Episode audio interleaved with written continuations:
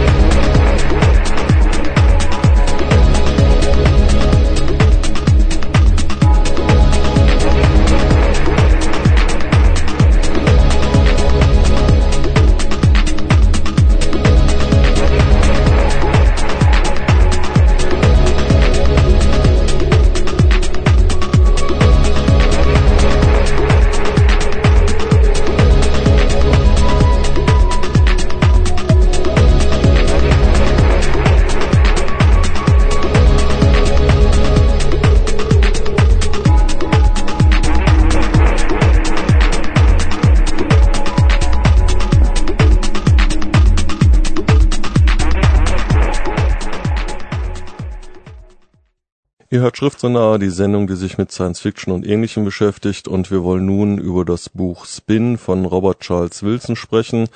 Von Robert Charles Wilson haben wir in der dritten Sendung lang, lang ist her mal über Davinia gesprochen und ja, Michael, du hast es gelesen. Was gibt es dazu zu sagen? Ja, es ist auch das ähm, erste Buch von Robert Charles Wilson, was ich seit ich Davinia gelesen habe, ähm, gelesen habe und es hat mich positiv überrascht.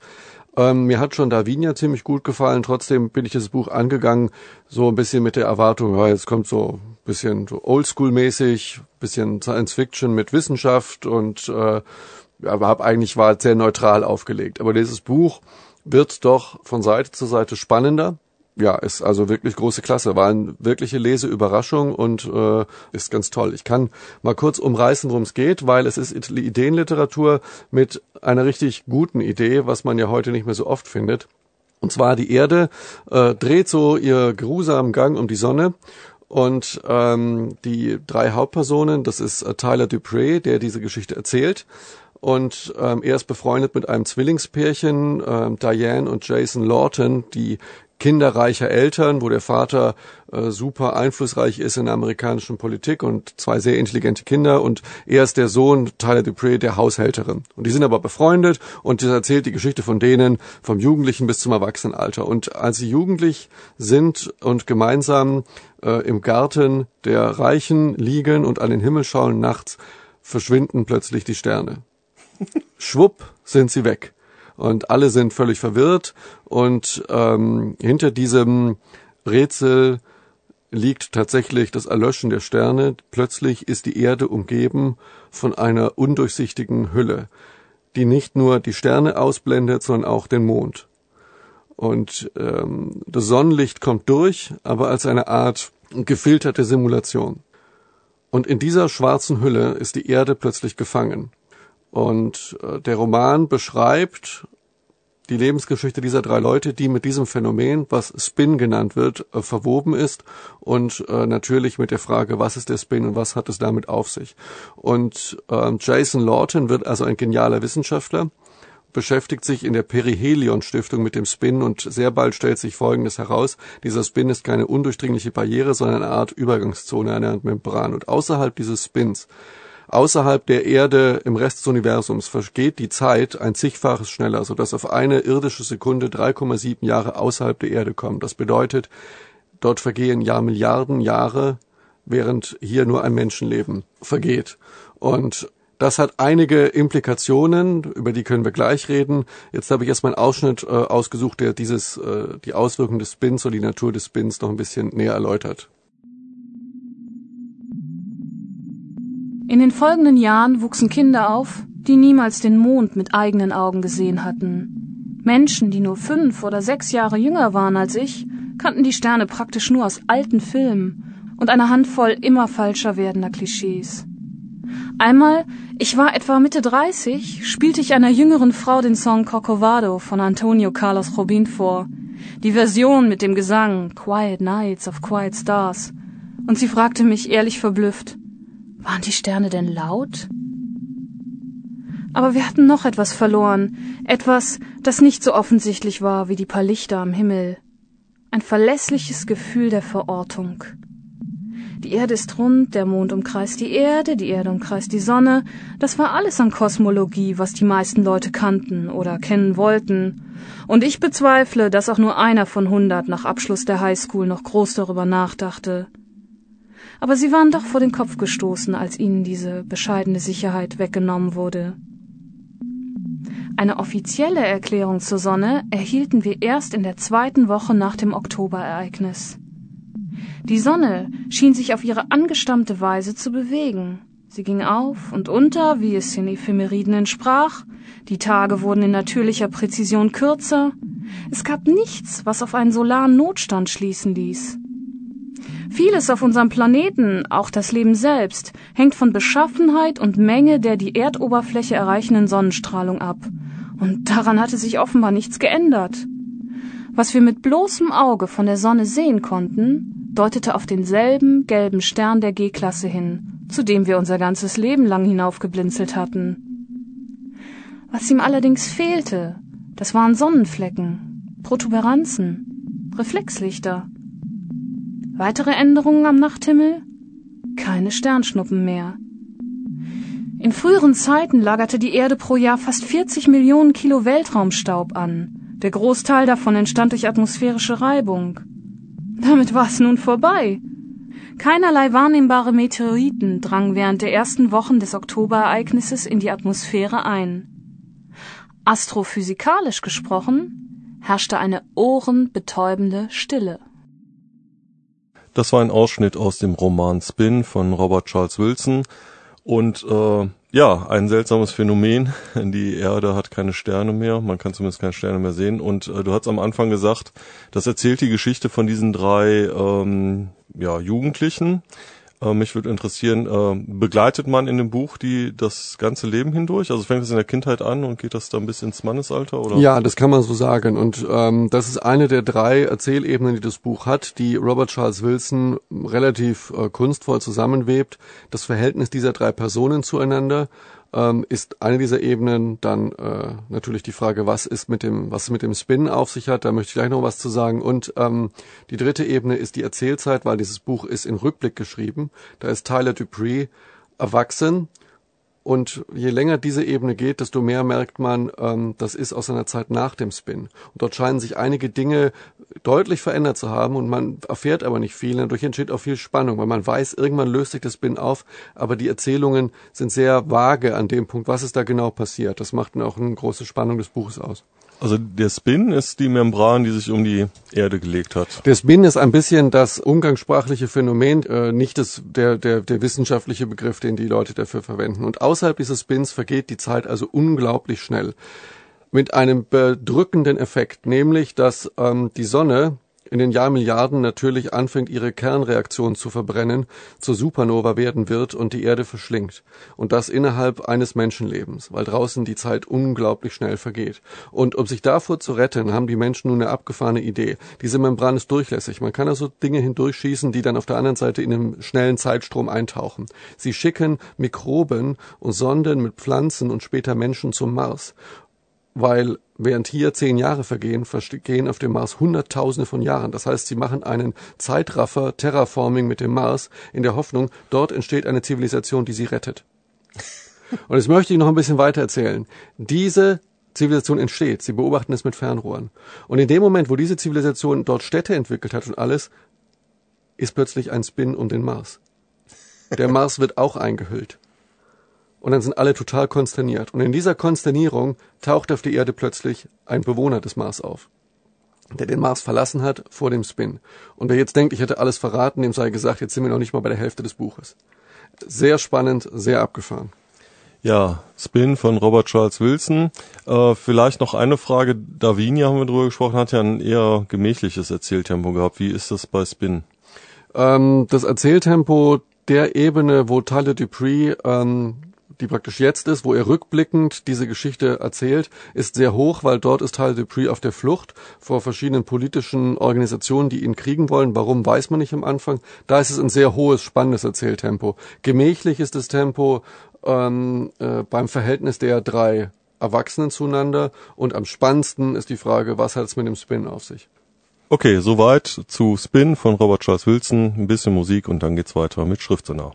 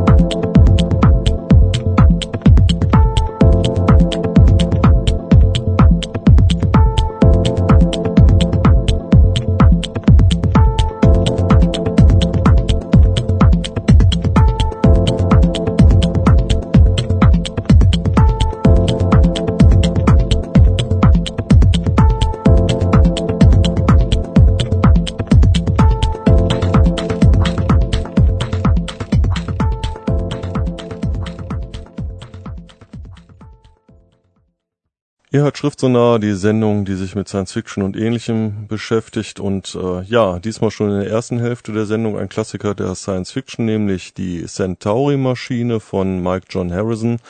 Wir haben uns beide gelesen und ähm, ja, Michael, wie ist dein Eindruck? Ja, also dieses Buch ist 1975 erschienen, ähm, jetzt wieder aufgelegt und äh, wir waren beide ja von dem Roman Licht von ähm, Harrison sehr, sehr begeistert.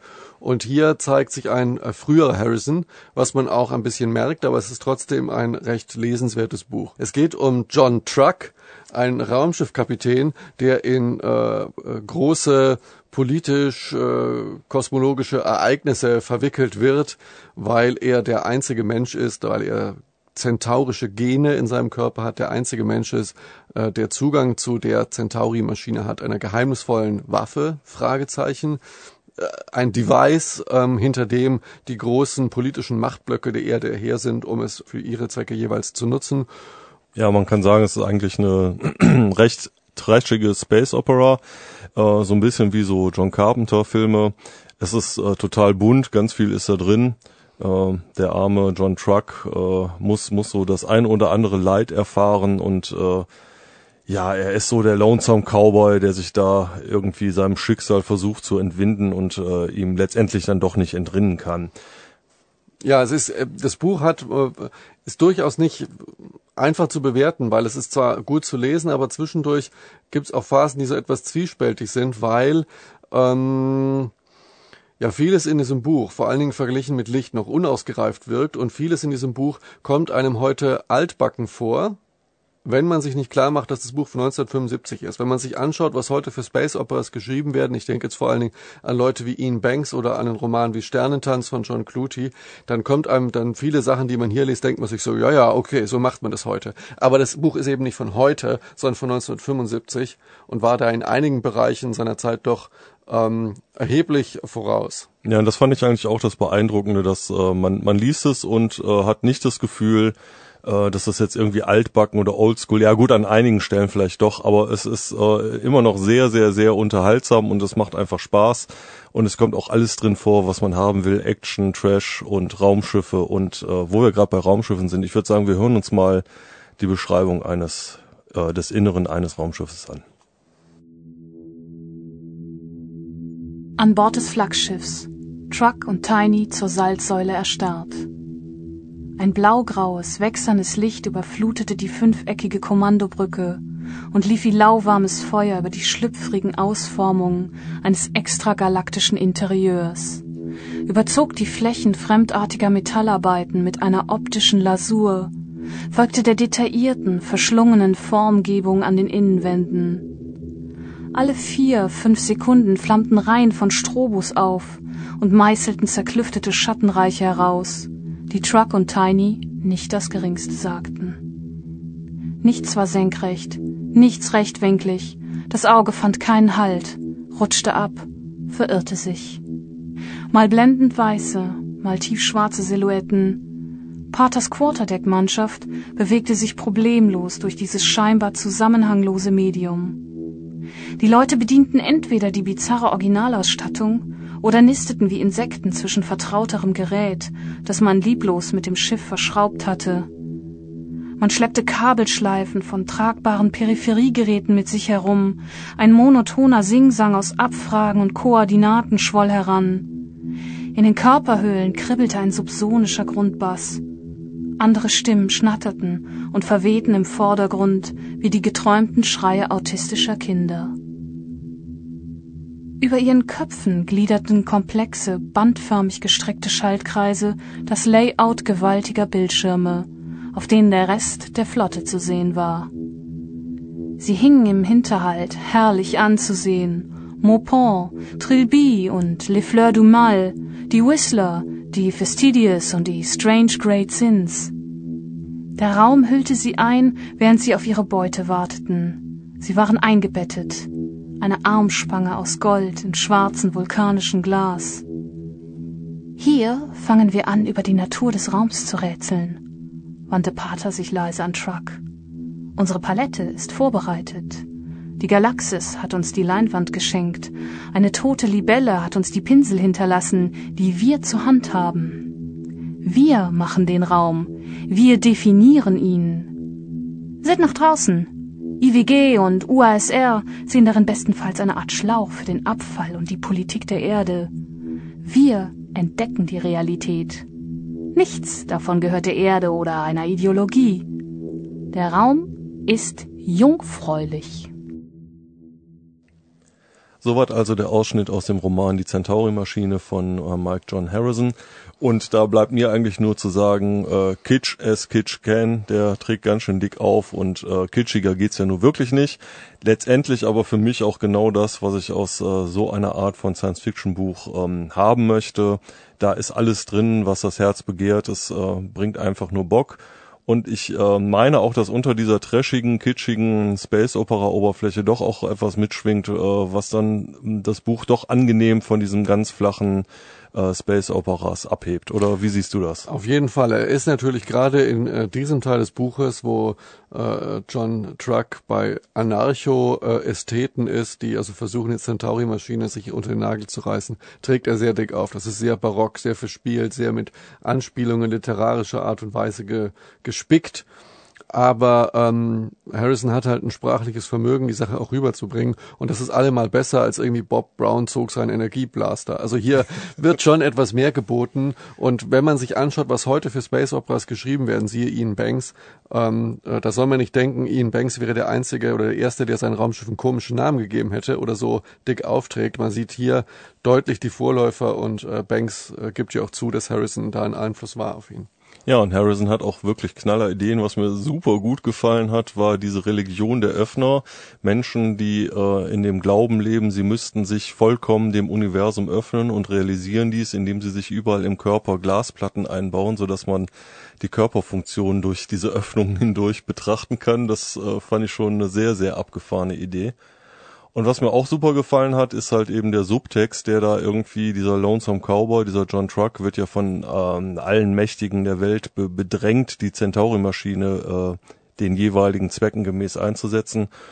Und äh, so allmählich reagiert er immer trotziger und äh, die Moral von der Geschichte, wenn du einen aufrechten, einsamen, abgehalfterten Mann bedrängst, dann wird er dir irgendwann den Mittelfinger zeigen. Das fand ich eine sehr schöne ja, Pointe. Ja. Es gibt eine kurze Anmerkung zu dem Buch, die man vielleicht loswerden sollte, weil es soll Menschen geben, die tatsächlich das Vorwort als erstes lesen. Davon würde ich dringend abraten, das Vorwort, wenn man es überhaupt lesen will, als Nachwort, weil ähm, das Vorwort verrät den Schluss und die gesamte Handlung, ist also ein einziger Spoiler und ich finde das ziemlich idiotisch, ähm, daraus nicht ein Nachwort gemacht zu haben. Gott sei Dank lese ich Vorwörter nie vor der Geschichte. Ja, nochmal kurz der Titel, die Centauri-Maschine von M. John Harrison kommt bei weitem nicht an Licht heran, aber ist äh, für Leute, die Bock haben auf mal einen schnellen, guten Science-Fiction-Space-Opera äh, sehr empfehlenswert. Ja, und äh, gleich in der zweiten Hälfte geht's weiter mit Nancy Kress und Kajiro Itsu, wie heißt der? Kazuo Ishiguro. okay, alles klar, also bis dahin. Tschüss.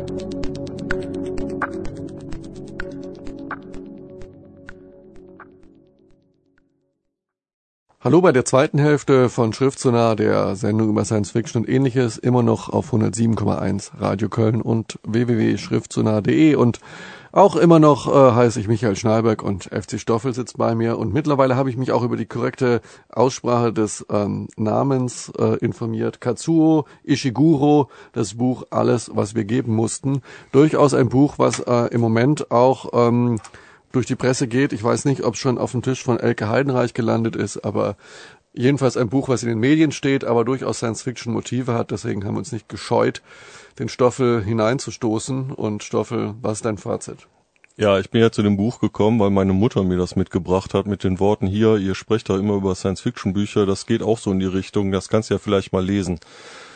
Dementsprechend habe ich das dann auch getan und äh, die Geschichte ist im Prinzip Honey und Nanny im Internat, äh, nur dass Honey und Nanny diesmal äh, Cass und Bess heißen und der Junge, der da mit äh, in dieser Dreiecksgeschichte dann dazugehört, äh, ist Tommy. Die drei wachsen in einem Internat auf, äh, seltsam behütet, äh, mit einem Schicksal, das ihnen beschieden ist, das sie selber zwar kennen, aber letztendlich auch äh, dessen sie sich nicht so ganz bewusst sind. Und es passiert in diesem Internat, was in so einem Internat halt passiert. Äh, Cass und Bess und Tommy durchleben die Wirren der Jugend und der Pubertät. Irgendwann entdecken sie den Sex und äh, ja, die eine neidet der andere den jugendlichen Freund äh, und darüber äh, verwirren sich die Gefühle der jungen Damen und klingt, Herren. Klingt bisher noch nicht richtig nach Science-Fiction-Motiven. Nee, das Science-Fiction-Motiv kommt dann hinein und äh, das ist dann der ho ho ho ho ho große nie dagewesene äh, Punkt in diesem Roman, nämlich äh, es kommt eigentlich auf der zweiten Seite dem geneigten Science-Fiction-Kenner äh, schlägt es schon ins Gesicht. Äh, für alle, die Science-Fiction nicht kennen, kommt es dann im zweiten Kapitel explizit. Es ist so, dass ähm, diese Figuren, die da in dem Internat leben, äh, alles Klone sind und letztendlich nur einen Daseinszweck haben, nämlich irgendwann ihre inneren Organe zu spenden. Nach der vierten Spende haben sie dann abgeschlossen, vegetieren noch künstlich am Leben erhalten ein wenig dahin, um dann auch die letzten Organe zu spenden. Das ist natürlich ganz schrecklich und man hat äh, noch nie von so etwas gehört vor diesem Buch. Letztendlich, wenn man das weglässt und einfach mal sagt, äh, die jungen Menschen sind unheilbar krank, verliert das Buch ungemein. Es, äh, die Geschichte, die da erzählt wird, ist leidlich interessant und äh, wie man seinem Schicksal, wie man sein Schicksal immer wieder ausblenden kann, um den alltäglichen Problemen zu begegnen, ist auch ganz interessant. Diese Honey und Nanny Geschichte äh, hat auf eine Art auch was. Die Liebesgeschichte ist ganz nett, aber äh, so einen richtigen Knaller fand ich dieses Buch nicht. Zumal es auch in einem seltsamen Plauderton geschrieben ist, der wahrscheinlich die Ohnmacht der Ich-Erzählerin vor ihrem eigenen Schicksal ähm, darstellen, zum Ausdruck bringen soll. Ja, jemand, der irgendwie geklont von Michael Marshall Smith gelesen hat oder Licht von John Harrison oder äh, Profit von Richard Morgan, äh, den haut so ein Buch jetzt nicht so richtig aus der Bahn. Äh, alle anderen, für die Klonen ja ganz, ganz schlimm ist und ähm, im Prinzip nur das Wort Klon erscheinen muss, dass sie schon in Ohnmacht fallen. Für die ist das Buch wahrscheinlich sehr, sehr spannend. Nichtsdestotrotz vielleicht jetzt einen kleinen Ausschnitt und dann genug davon. Der Ausschnitt Alles, was wir geben mussten von Kazuo Ishiguro. Die meiste Zeit war es mir ganz recht, Betreuerin zu sein. Man könnte sogar sagen, es brachte meine besten Eigenschaften zum Vorschein. Andere sind einfach nicht dafür geschaffen, und für sie wird das Ganze zu einem einzigen Kampf. Vielleicht fangen sie ja recht zuversichtlich an, aber dann kommen die vielen, vielen Stunden so nah am Schmerz und an der Angst. Und früher oder später passiert es, dass ein Spender es nicht schafft. Und wenn es vielleicht erst die zweite Spende ist und niemand mit Komplikationen gerechnet hat. Wenn ein Spender so abschließt, aus heiterem Himmel, spielt's kaum eine Rolle, was die Krankenschwestern nachher zu ihnen sagen. Und ebenso wenig hilft der Brief, in dem es heißt, alle seien überzeugt, dass sie ihr Möglichstes getan haben und sie möchten bitte so gut weiterarbeiten. Vorläufig sind sie dann erst einmal demoralisiert. Manche von uns lernen rasch damit zurechtzukommen. Andere, Laura zum Beispiel, lernt's nie. dann diese Einsamkeit, Sie sind mit Scharen von Leuten aufgewachsen, haben überhaupt nie etwas anderes gekannt und auf einmal sind sie Betreuer. Stundenlang fahren sie Mutterseelen allein kreuz und quer durchs Land, von einem Zentrum zum nächsten, von einer Klinik zur anderen, übernachten in Rasthäusern, haben niemanden, mit dem sie ihre Sorgen teilen, niemanden, mit dem sie lachen können. Nur ab und zu treffen sie einen Bekannten, einen Betreuer oder Spender, den sie von früher kennen. Aber sie haben nie viel Zeit. Immer sind sie in Eile oder sie sind zu erschöpft für ein richtiges Gespräch. Es dauert nicht lang, bis ihnen die endlosen Stunden, die Reisen, der unregelmäßige Schlaf, bis ihnen das alles tief in den Knochen sitzt und Teil von ihnen geworden ist, so dass jeder es sehen kann, an ihrer Haltung, ihrem Blick, der Art, wie sie sich bewegen und sprechen. Ich behaupte nicht, gegen das alles immun gewesen zu sein. Ich habe nur gelernt, damit zu leben. Bei manchen Betreuern aber ist es so, dass schon ihre Körpersprache sie verrät. Vielen sieht man es an, dass sie einfach nur ihren Job erledigen, nur das Allernötigste tun und ansonsten auf den Tag warten, an den man ihnen mitteilt, dass sie aufhören und Selbstspender werden können. Ja, das war ein Ausschnitt aus dem Buch Alles, was wir geben mussten von Katsuo Ishiguro. Für mich als ähm, äh, jemand, der das Buch nicht gelesen hat, stellt sich von außen die Frage, ob diese Grundidee, Menschen werden geklont, um äh, die Organe zu verwenden, nicht ein wenig zu ja, simpel ist. Das scheint mir so die erste Idee, die Lieschen Müller zum Thema Gentechnik einfällt. Nicht besonders subtil, nicht besonders um die Ecke gedacht und äh, für Genre-Kenner vielleicht so ein bisschen äh, Gan. Ja, ich fand's auch ein bisschen gähn, also auch äh, gerade was so so die gestohlene Kindheit angeht, da ist das in in das große Spiel von Orson Scott Card wesentlich besser geschrieben. Äh, diese Klonidee ist letztendlich auch nur der Hintergrund oder sagen wir mal so die Metapher dafür, dass ähm, ähm, man seinem Schicksal nicht entrinnen kann und ob des Wissens um sein Schicksal sich dann aber trotzdem mit mit kleinen Alltagsproblemchen beschäftigt und dumpf sein Leben vor sich hinlebt und vielleicht ein Plädoyer sein Leben bewusster zu leben oder äh, sich auf die, die Dinge zu konzentrieren, die einem wirklich wichtig sind. Ähm, ja, alles, was wir geben mussten von Katsuo Ishiguro für äh, Nicht-Science-Fiction-Fans, äh, ein lesenswertes Buch für Science-Fiction-Fans, die mal tolle Sätze lesen wollen und äh, sehen wollen, äh, was ein guter Stil ist, auch lesenswert. Wem es um eine spannende Handlung geht, äh, ja, ich weiß es nicht. Mich hat's nicht gekickt. Äh, ich hatte aber versprochen, noch kurz über Kontakt von Nancy Kress zu sprechen, äh, ein neues Buch. Ja, es hat äh, mich auch nicht so richtig gekickt, muss ich an dieser Stelle sagen. Deswegen in aller Kürze. Es geht auch wieder wie in Sternspringer um einen ersten Kontakt auf einem Planeten. Die Leute, die auf diesem Planeten sind, waren allerdings in der Annahme, dass der unbewohnt ist. Nun ist er aber doch bewohnt von, ähm, wie sie schnell herausfinden, äh, seltsamen Experimenten, nämlich so Pelzwesen. Wenig später tauchen noch eine andere Rasse auf, äh, eine seltsame Pflanzenart, Rankenwesen. Und dann geht das Ganze so seinen Gang, wie das in so Science-Fiction-Büchern nun mal seinen Gang geht. Ich würde das Buch nicht erwähnen, wenn Nancy Kress nicht gut schreiben könnte. Also ich habe auch äh, äh, das Gefühl, dass du angesichts deiner großen Bewunderung für die Autorin ihr dieses nicht ganz so starke Buch leicht verzeihen kannst. Ich verzeih es ihr, weil ich nach wie vor Battler in Spanien die Trilogie für für ganz ganz große Kunst halte und Nancy Kress etwas kann. Sie kann auch eine mittelmäßige Geschichte leidlich spannend erzählen und hat ein ganz gutes Gespür für ihre Figuren. Da gibt's nämlich eine Figur und deswegen ist das Buch dann auch doch lesenswert. Eine ähm, pubertierende junge Dame, Naomi, die ähm, quasi psychopathologisch immer zu den Schwächeren halten muss, egal was für große Arschlöcher das sind. Und das ist in Pubertät halt, ja. Genau, das ist in dieser Begegnung mit mit den Außerirdischen äh, fatal bis bizarr bizarr. Insofern, ähm, wer Nancy Kress mag und vielleicht gerade nicht weiß, was er lesen soll, was ich in diesem Sommerloch auch sehr schwierig finde, Kontakt von Nancy Kress, äh, eine halbe Leseempfehlung.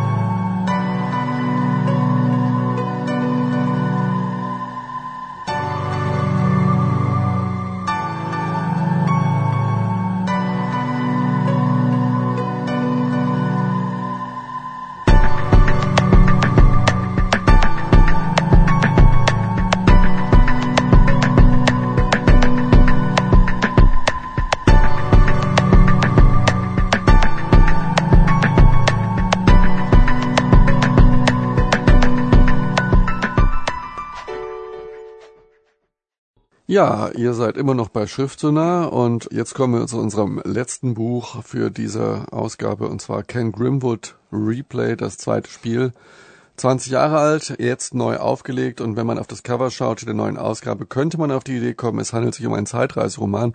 Dem ist aber wohl nicht so, obwohl die Hauptperson eine Art persönlicher Zeitreise mitmacht, Stoffel. Worum ja, geht's? man muss eigentlich sagen, ein Zeitsprung. Und zwar ist es so, dass die Hauptfigur Jeff Winston am 1. Oktober 1988 stirbt und äh, seltsamerweise dann äh, 1963 in seinem jugendlichen Körper wieder erwacht, mit dem Wissen, dass er gestorben ist, mit dem Wissen, dass er ein ganzes Leben gelebt hat und äh, sich jetzt damit konfrontiert sieht, dass er eine zweite Chance bekommt. Natürlich äh, macht er das, was, was wohl jeder in dieser Situation machen würde. Er versucht, sein Leben besser zu leben. Und ein besseres Leben ist natürlich äh, in erster Linie auch dann möglich, wenn man über mehr Geld verfügt. Er schafft es dann relativ schnell, sich an einige herausragende Sportereignisse zu erinnern und mit Hilfe eines äh, Erwachsenen oder eines äh, Freundes, der das dann schon darf, in dem Alter ist, dass er Wetten platzieren darf, äh, macht er dann ein kleines Vermögen dieses Vermögen vermehrt er dann in Las Vegas und lernt da auch eine Frau kennen, ähm, die sich als Nymphomanin entpuppt und äh, letztendlich äh, in Las Vegas genau diesem ähm, Lebensstil hinterhergeht, sich an reiche Männer ranschmeißen und da das Geld abzuzwacken. Ja, okay, soweit würde ich sagen, täglich grüßt das Murmeltier in äh, kombiniert mit Generationsvertrag. Jetzt ist es so, da wir alle so tiefgründig gewesen sind, wenn wir unser Leben nochmal leben könnten, das, was uns am meisten, wo uns am meisten der Sinn nachsteht, ist die Vermehrung von Sex, Geld und Macht. Ähm, geht das Buch über, das, über diesen Aspekt hinaus? Ja, es geht darüber hinaus. Äh, und du hast es eigentlich ziemlich gut auf den Punkt gebracht und äh, man liest so die ersten 100 Seiten und denkt sich so, okay, Sex, Geld, Macht. Ähm, Fällt dem nichts Besseres ein mit seinem zweiten Ja, Leben. genau. Die, die Moral von der Geschichte ist, ist am Anfang natürlich ziemlich banal, weil es kommt natürlich, wie es kommen muss. muss Sex, Geld, Macht allein ist es nicht. Äh, der Jeff Winston möchte dann, irgendwann merkt er, das ist alles so nicht das Wahre und er möchte eigentlich seine, seine Frau, mit der er sich dann in seinem ersten Leben verkracht hat, gegen Ende das Leben, weil er ist ja jetzt reich, möchte er gerne neu leben und äh, möchte sie dann halt nochmal kennenlernen und versucht sie kennenzulernen am Strand und das äh, klappt dann, geht aber gründlich in die Hose. Und er muss sein Leben äh, komplett neu ausrichten und äh, ja, das Bizarre an der Sache ist, er stirbt dann und lebt sein Leben nochmal. Stirbt er immer den gleichen Tod oder? Er stirbt äh, letztendlich immer den gleichen Tod, aber nicht immer am gleichen Ort. Ja, er kriegt klar. halt einen Herzinfarkt. Ja. So, sein Leben ist äh, entpuppt sich dann ziemlich schnell als als Sinn entleert. Er weiß gar nicht, was er machen soll. Und ähm, das deutet sich schon eigentlich ziemlich am Anfang an. Ich habe mal eine Stelle rausgesucht, wo er diese ähm, äh, Nymphomanin in Las Vegas, seine Frau, mit der er ziemlich lange rumzieht, wo er die abserviert. Und das ist eigentlich ähm, eine ganz gute Stelle, die auch so dieses äh, Unbehagen äh, von Jeff Winston, diese Leere in ihm sehr gut wiedergibt. Das hören wir uns mal kurz an.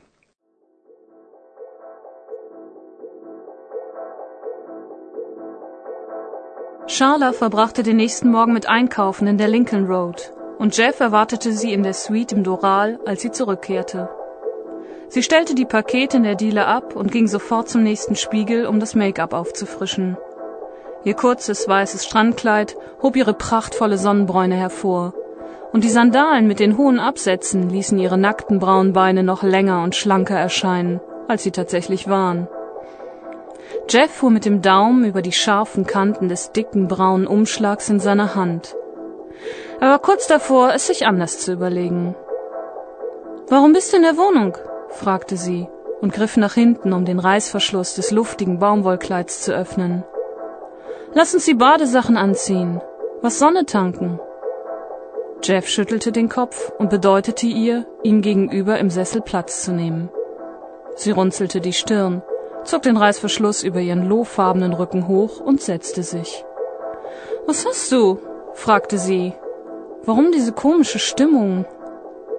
Er setzte zu sprechen an, doch schon vor Stunden war er zur Überzeugung gekommen, dass Worte unangemessen wären. Sie hatten sowieso nie eingehender miteinander geredet. Verbale Kommunikation hatte mit dem, was zwischen ihnen vorging, wenig zu tun. Er reichte ihr den Umschlag. Charla spitzte die Lippen, als sie ihn nahm und aufriss. Eine Weile starrte sie die sechs säuberlichen Bündel von 100-Dollar-Noten an. Wie viel? fragte sie schließlich mit ruhiger, beherrschter Stimme. 200.000. Sie spähte wieder in den Umschlag und zog das erste Klasse-Ticket der Panagra Airlines nach Rio heraus. Hm, das ist morgen Vormittag, sagte sie, es inspizierend. Was ist mit meinen Sachen in New York? Ich schick sie dir nach, wohin du willst. Sie nickte. Ich muss hier noch ein paar Sachen kaufen, bevor ich aufbreche. Was immer du willst. Lass es auf die Zimmerrechnung setzen. Charla nickte wieder und steckte das Geld und das Ticket in den Umschlag zurück, den sie neben sich auf den Tisch legte. Dann stand sie auf, machte das Kleid auf und ließ es um ihre Füße herum zu Boden fallen.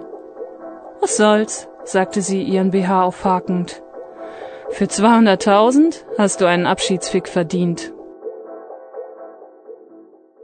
Das war ein Ausschnitt aus das zweite Spiel von Ken Grimwood. Ja, ich weiß ja nicht, was für ein Verhältnis die beiden vorher hatten, aber in dieser Situation wirkt ihr doch sehr ja resigniert, äh, distanziert. Ist das so ein bisschen äh, der Frust äh, des Unsterblichen? Ja, dazu muss man sagen, dass er in diesem Moment, das ist ja sein sein sein erstes äh, Wiederholungsleben, da weiß er noch gar nicht, dass sich das ewig weiter wiederholen wird. Ich habe die Stelle aber deshalb rausgesucht, weil die so ein bisschen diese Trostlosigkeit und diese Distanziertheit und die innere Leere, äh, die sich eigentlich durch das ganze Buch durchzieht, äh, sehr schön wiedergibt. Man muss dazu sagen, irgendwann, also er stirbt dann wieder, wird wieder neu äh, äh, zurückgeschleudert in der Zeit und, und äh, wacht wieder 66 auf. Ähm, irgendwann kommt er dahinter, er sieht nämlich einen Film, an den er sich gar nicht erinnern kann und dieser Film haut ihn total von den Socken, weil er die ganze bizarre äh, Lebensrealität, in der sich er sich befindet, äh, wunderbar ähm, auf den Punkt bringt, die Absurdität des Lebens im Allgemeinen und äh, lernt dann die die Produzentin des Films kennen und kommt dahinter, sie ist auch eine, die ihr Leben ständig wiederholt. Und er ist nicht der Einzige, dem das passiert. Er ist nicht der Einzige, dem das passiert und ähm, da bekommt dann das Buch hier von Ken Grimwood äh, eine ganz gute Wendung. Die beiden äh, sterben natürlich und dann leben sie ihr Leben wieder und wieder und wieder und wieder und versuchen darüber äh, irgendwas mit, mit ihrem Leben anzufangen und ähm, ja, die Moral von der Geschichte, sie versuchen dann den, das Kennedy-Attentat zu verhindern, die Kuba-Krise und alles weiter und, und ein Stück weit gelingt das, aber ab da entwickelt sich die Geschichte natürlich in eine ganz andere Richtung und äh, ist eigentlich noch viel schlimmer als äh, zuvor.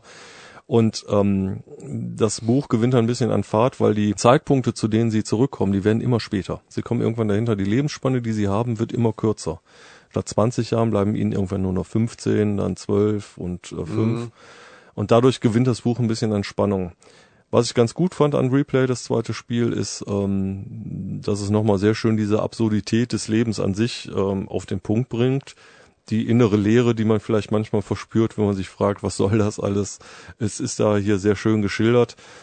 Stellenweise ein bisschen langatmig, aber ähm, auf eine ja auf eine sehr anregende Weise in einem, einem ruhigen äh, meditativen Tempo erzählt, so dass ich es ähm, Leuten, die auf sowas Lust haben, eigentlich nur empfehlen kann. Ja, Ken Grimwood, Replay, das zweite Spiel und zu diesem Buch, wie auch bei allen anderen Büchern, über die wir gesprochen haben, wie immer auf unserer Internetseite ähm, alle wichtigen Daten, Bestell, ISBN, tralala und äh, weiterführende Links, wo man sich über die Autoren informieren kann. Und damit sind wir am Ende unserer Sendung. Es bleibt noch äh, unserer Sprecherin zu danken, Doris Mücke. Und äh, ja. Ja, und unser berühmtes letztes Wort stammt diesmal vom römischen Dichter Horaz äh, von Nancy Kress, ihrem Roman Kontakt vorangestellt. Bei einer Reise ändert sich die Umgebung, aber nicht die Gesinnung. Guten Abend. Nö, schönen guten Abend.